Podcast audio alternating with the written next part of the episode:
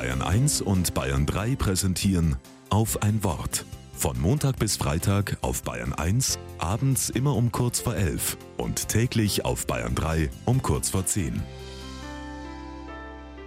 Mit Dietmar Kretz. Am 9. Oktober erinnert die Stadt Leipzig jährlich mit dem Lichtfest an die friedliche Revolution durch die Montagsdemonstrationen in Leipzig.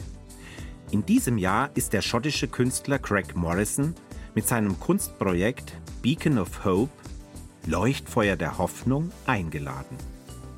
Es handelt sich dabei um eine Holzkonstruktion in Form einer Halbkugel, die zuvor bereits in drei europäischen Städten zu Gast war. In Jyväskylä, Eindhoven und Lyon.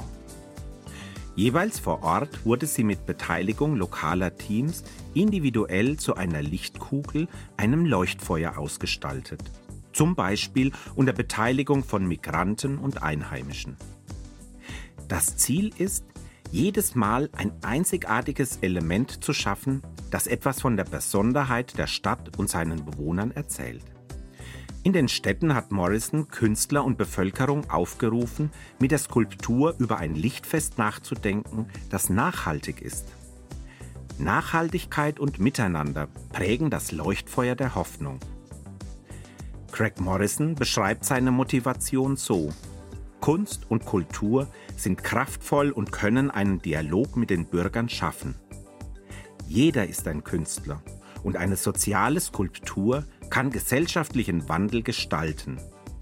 Jetzt, mehr denn je, brauchen wir den Wandel. Beacon of Hope passt zum Lichtfest nach Leipzig.